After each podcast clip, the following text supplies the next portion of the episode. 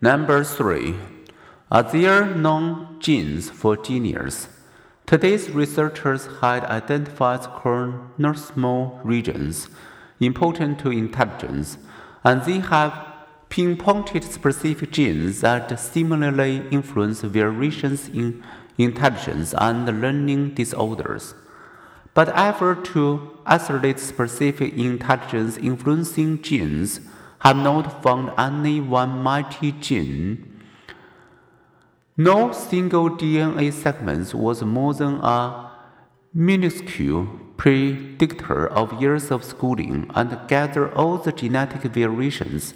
The exam accounted for only about 2% of the schooling differences. After examining 21,151 people's brain scans, the researchers were able to identify a gene variation that predicted a slightly bigger brain, which is a modest predictor of intelligence. The gene sleuthing continues, but this much seems clear.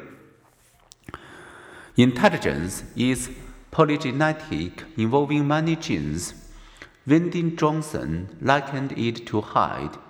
54 specific gene variations together have accounted for 5% of our individual differences in height, leaving the rest yet to be discovered. For height, as for intelligence, what matters is the combination of many genes. Other evidence points to environment effects.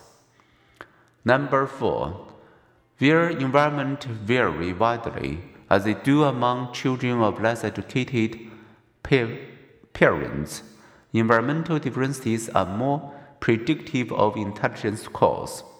Number five, studies also show that adoption enhances intelligence scores of mistreated or neglected children so does adoption from poverty into middle class homes.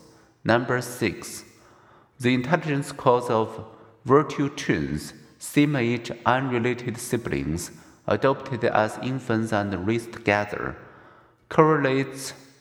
This suggests a modest influence of their shared environment.